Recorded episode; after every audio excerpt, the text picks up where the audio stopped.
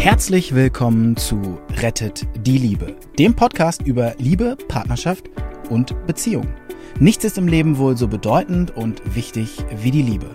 Und das betrifft alle Menschen dieser Erde, egal wo und wie sie leben. Die erfahrene Ärztin Dr. Beate Strittmatter hat über die Jahre erkannt, dass Krankheitsursachen oft in unglücklichen Beziehungen zu suchen sind. Und sie hat in Zusammenarbeit mit Experten gefunden, dass es Regeln gibt, die für alle Partnerschaften gleich sind. Zu schön, um wahr zu sein? Dann hör einfach zu. Heute möchte ich über ein Thema sprechen, was so viele Paare betrifft und was störend wirkt, wie eine Störstrahlung beim Handy oder Stromausfall bei der Tiefkühltruhe und kaum einer kennt das. Und das ist der Begriff des Schattens. Was ist das? Stellt euch vor, jemand wächst in einer Familie auf, die besonderen Wert darauf legt, dass alles ordentlich ist. Was macht das Kind? Und nochmal, was hat das Kind für ein primäres und dringendes, dringendes Bedürfnis? Ich hatte es schon mal in, einem, in anderen Videos, möglicherweise im Sound der Kindheit. Was du denkst, was ist das größte Bedürfnis eines Kindes? Es ist nicht geliebt zu werden. Es ist zugehörig zu sein. Zugehörig zu sein ist steinzeitlich in uns, in alle unsere Zellen eingegraben. Das ist etwas, was wir, was die meisten Menschen oder fast alle Menschen in ihren Zellen drin haben. Warum? Nicht zugehörig zu sein hieß damals in früherer Zeit ausgeschlossen sein, nicht zur Sippe gehören, da warst du tot. Niemand hat in der, in der Ödnis alleine überlebt. Deshalb sind ja auch Babys, wenn sie schreien, wenn man sie ablegt, dann schreien sie, weil sie das Gefühl haben, ich muss sterben, ich werde abgelegt in der Ödnis. Es dauert, bis Kinder lernen, ich kann vertrauen, die kommen wieder. Diese Zugehörigkeit bei den Kindern, das Zugehörigkeitsbedürfnis, das führt dazu, dass, und das hat Rüdiger Dahlke mal so schön gesagt, ich war in Salzburg auf einem großen Kongress eingeladen als Redner und er auch. Er war kurz vor mir dran und er sprach auch über das Thema Schatten. Und interessanterweise war auch mein Thema das Thema Schatten. Aber er sprach in einer anderen Weise darüber wovon ich auch noch was gelernt habe. Er sagte, als Kind spürst du ganz genau, welche Eigenschaften in dem System, wo du bist, erwünscht sind und welche nicht. Die guten, die erwünscht sind, die legst du auf die Ladentheke. Die anderen, die unerwünscht sind, die kommen unter die Ladentheke. Und dieses Beispiel, was er da gebracht hat, das illustriert sehr schön, dass C.G. Jung eben dieser geniale Psychotherapeut, der schon vor über 100 Jahren seine genialen, praxisnahen psychologischen äh, Methoden entwickelt hat und auch Ansichten und Einsichten entwickelt hat. C.G. Jung sagt, das, was wir für günstig erachten, um zum System dazuzugehören, das leben wir, das lassen wir zu, wo Rüdiger Dahlke sagt, wir legen es auf die Theke, und das andere, sagt Sigge Jung, das schieben wir in den Schatten. Wir schieben es in den Schatten. Kannst dir also vorstellen, du bist ganz so, aber ein Teil von dir, das wird abgeblockt. Und man kann das auch, ich habe hier so ein, kann ich das mal zeigen. So zum Beispiel bist du jetzt ein Ganzes da, da. Bist du jetzt ein Ganzes hier und einige Eigenschaften, von denen du denkst, hm, die sind nicht so passend, Mama und Papa mögen das gar nicht, dann passe ich nicht in diese Familie, die trennst du einfach ab. Und so wie Rüdiger Dahlke gesagt hat, unter die Theke, da ist ja dann dunkel, und C.G. Jung sagt, in die Kellerkammer gesperrt, dass wir sie Hauptsache, wir müssen sie nicht sehen. In der Kellerkammer führen sie ein abgespaltenes Dasein. Wir spalten das ab. Sie führen ein abgespaltenes Dasein und wir hoffen, dass wir sie dort nicht sehen müssen und wir hoffen auch, dass andere sie dort nicht sehen. Dieser abgespaltene Teil gehört aber zu uns. Und wenn ich dir jetzt den Satz von C.G. Jung sage, ich wäre lieber ganz als gut. Was bedeutet das? Das bedeutet, dass er verstanden hat, dass es sinnvoll ist, alle Wesensarten, Eigenschaften, die man hat, alle Möglichkeiten ins Werden zu kommen. Erinnere dich an das Bild von dem weißen Baum, von diesem Schattenbaum, der zeigt, wer kann ich eigentlich sein. Das Bild vom weißen Schattenbaum, ich kann das überhaupt gar nicht oft genug zeigen. Das Bild vom weißen Schattenbaum, ich muss mir doch mal die Seite merken, wo das ist. Was von der Mechtil Schäffer aus ihrem Bachblütenbuch kommt. Ich kenne die Mechtil Schäffer persönlich und ihr wisst bestimmt auch inzwischen, was Bachblüten sind. Seite 63 in dem Buch, wo sie sagt, hier, das ist der weiße Baum der Möglichkeiten, wer du werden kannst. Wenn wir aber von vornherein einen Teil abschneiden von uns, dann werden wir zuletzt niemals alles werden, zu dem wir eigentlich gedacht sind. So, und ausgehend von dem sagt der, sagt C.G. Jung, der große Psychiater, sagt, ich wäre lieber ganz als gut. Das heißt, ich hätte gerne alle meine Anteile zu mir zurückgenommen. Erstens, ich möchte sie anschauen, ich möchte die Kellerkammer aufmachen und alles rauslassen, was da noch ist. Ich gebe euch ein Beispiel, was jeder kennt. Es gibt Frauen, die erzählen, ähm, dass ihr Mann zu viel Sex will. Komisch, am Anfang war das nicht so. Es ist wie immer, am Anfang sind die Dinge immer in der Verliebtheitsphase ausgeglichen, der Blick ins Paradies, man zeigt nur die besten Eigenschaften, aber später will er mehr Sex, als sie ihm geben möchte. Vorausgesetzt, es liegen keine hormonellen Probleme vor. Wenn man älter wird, kann man ja auch als Frau zum Beispiel einen Mangel bekommen an Testosteron, an natürlichem. Ich rede nicht über Chemiehormone kann es schon mal sein, dass die Libido nachlässt. Aber in normaler Weise, wenn einer so zudringlich wird, dann kann man davon ausgehen, dass sie möglicherweise dieses Thema für sich ausschließt.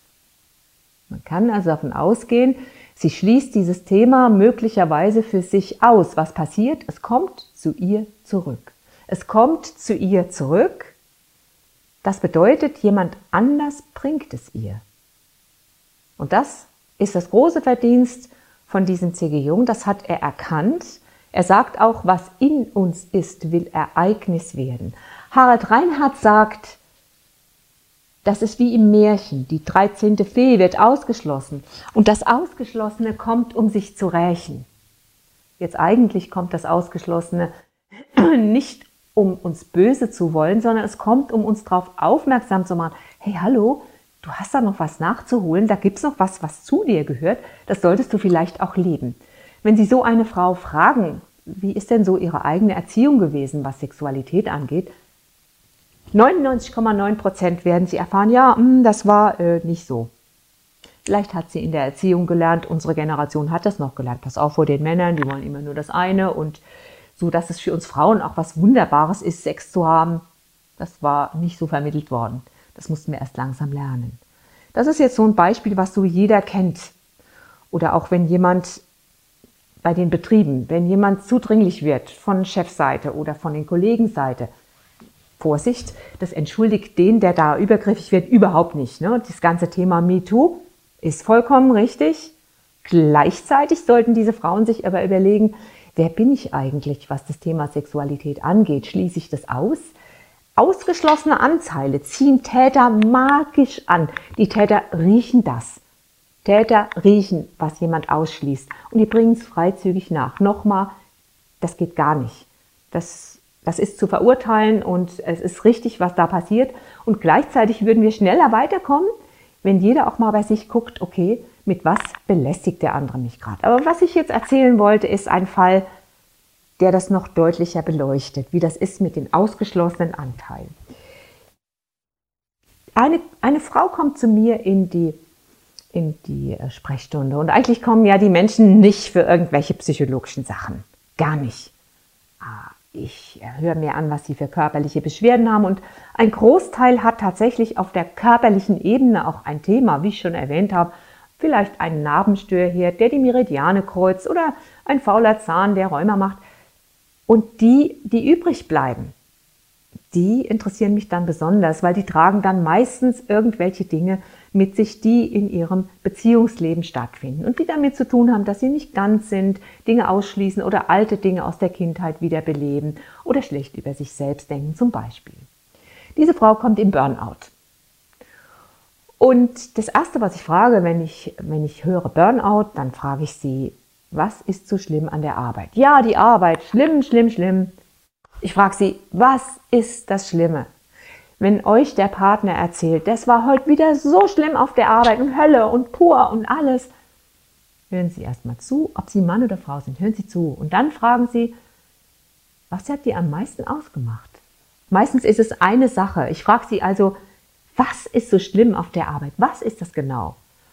Sie fängt an zu pumpen, sie weiß genau, holt Luft und sagt, die Kollegin, die, man merkt richtig, wie sie sich aufregt, die Kollegin, die, was macht die? Die ist immer so laut. Wenn sie was geleistet hat, dann zeigt sie das, dann hält sie ein Plakat hoch sozusagen, hier, das habe ich heute geleistet. Und sage ich, ja, und sie? Sagt sie, ich bin immer fleißig, ich mache viel mehr als die, aber die beachten mich gar nicht und ich werde auch nicht so gelobt. Und dann frage ich sie, wo sie sich so richtig aufregt, frage ich sie, und worauf sind sie neidisch? Damit hat sie nicht gerechnet. Ist ja eigentlich frech, ne, zu fragen, worauf bist du neidisch, wenn sie sich gerade so aufregt und weshalb sie auch ein Burnout ist. Sie wusste es sofort. In dem Moment, wenn man so direkt fragt, Vorsicht, machen Sie das nicht gleich bei der nächsten Freundin. Das könnte schief gehen. Also ich, ich habe das jetzt schon äh, ein paar Jahrzehnte geübt, so zu fragen. Und habe auch schon viel Geld ausgegeben, um Fragen zu lernen. Ich darf Sie das fragen. Und sie sagt, ähm, ach so, ja, ich würde das auch gern mal machen. Ich wäre auch gern mal laut. Bei uns zu Hause hieß es, wir sind liebe Mädchen, wir behalten uns leise, wir sind vornehm, wir sind nicht laut.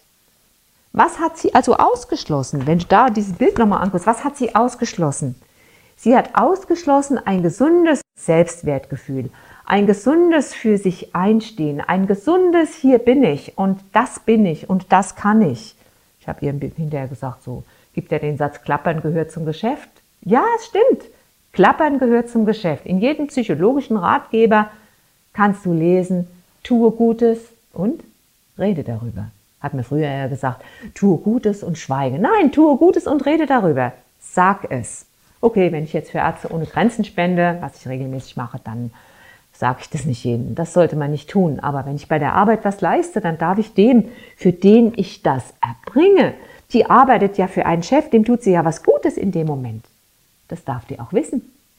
Habt ihr gewusst, dass gerade bei den Frauen, da ist die vorherrschende Meinung, ich mache meine Arbeit und ich bin fleißig und ich bin auch gut und der Chef sieht es bestimmt. Nein, vergiss es, der sieht es nicht. Du solltest es ihm ab und zu sagen.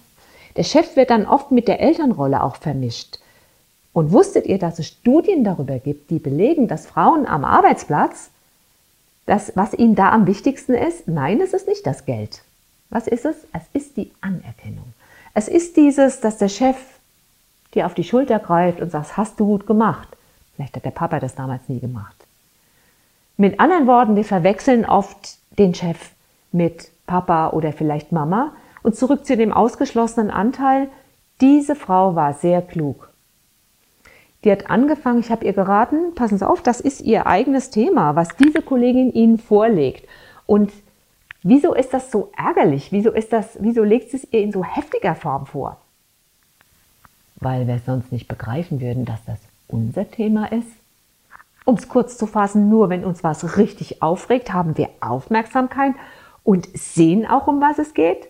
Wäre die Frau bei mir mit ihrem Burnout, mit der Beschwerde über die Kollegin, wenn die Kollegin das immer nur so ein bisschen gemacht hätte? Nein. Die hätte vielleicht Zeit ihres Lebens die nächsten 30 Jahre immer noch nicht gewusst, okay, ich schließe hier gerade was aus. Ich bleibe vollkommen unter meinen Möglichkeiten. Ich bin eine Primel, anstelle eine große, schöne Rose zu werden. Ist das für euch verstanden? Fazit, und wir werden jetzt noch gleich ein paar weitere Videos dazu haben zu dem Thema. Was schließe ich aus? Und wie erkenne ich das?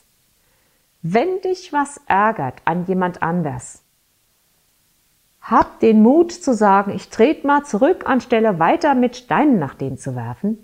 Das kannst du nämlich machen bis zum St. Nimmerleinstag und der wird sich nicht ändern. Und der Hammer ist, wenn die Frau kündigt und es kommt der Nächste, wisst ihr, was dann passiert? Die wird genauso sein. Und dann werft er wieder mit Steinen und ihr verschwendet euer Leben. Nehmt mal das Thema zu euch zurück. Sag mal, pass auf, hallo Thema hier okay, die ist so laut und die macht, und was macht das mit mir? Das ist die Zauberfrage, auch hier. Was macht das mit mir, dass die so ist? Und was hat die, was ich eventuell haben könnte? Sie hat es ja sofort erkannt. Ich wäre auch mal gern laut, ich würde mich auch mal gern zeigen. Ich würde auch mal gern mit meinen Fähigkeiten, die ich ja habe, rauskommen und mich dafür auch ein bisschen anerkennen lassen. Frauen haben oft so das Thema mit, hm, man darf sich nicht anerkennen lassen, die anderen sollen nicht klatschen, weil ich will ja bescheiden sein. Vergiss es. Reden ist in diesem Moment Gold und Schweigen ist in diesem Moment auch wirklich Silber.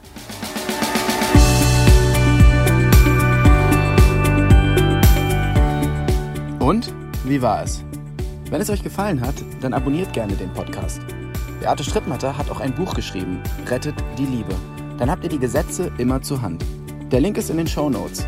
Macht's gut, bis zum nächsten Podcast.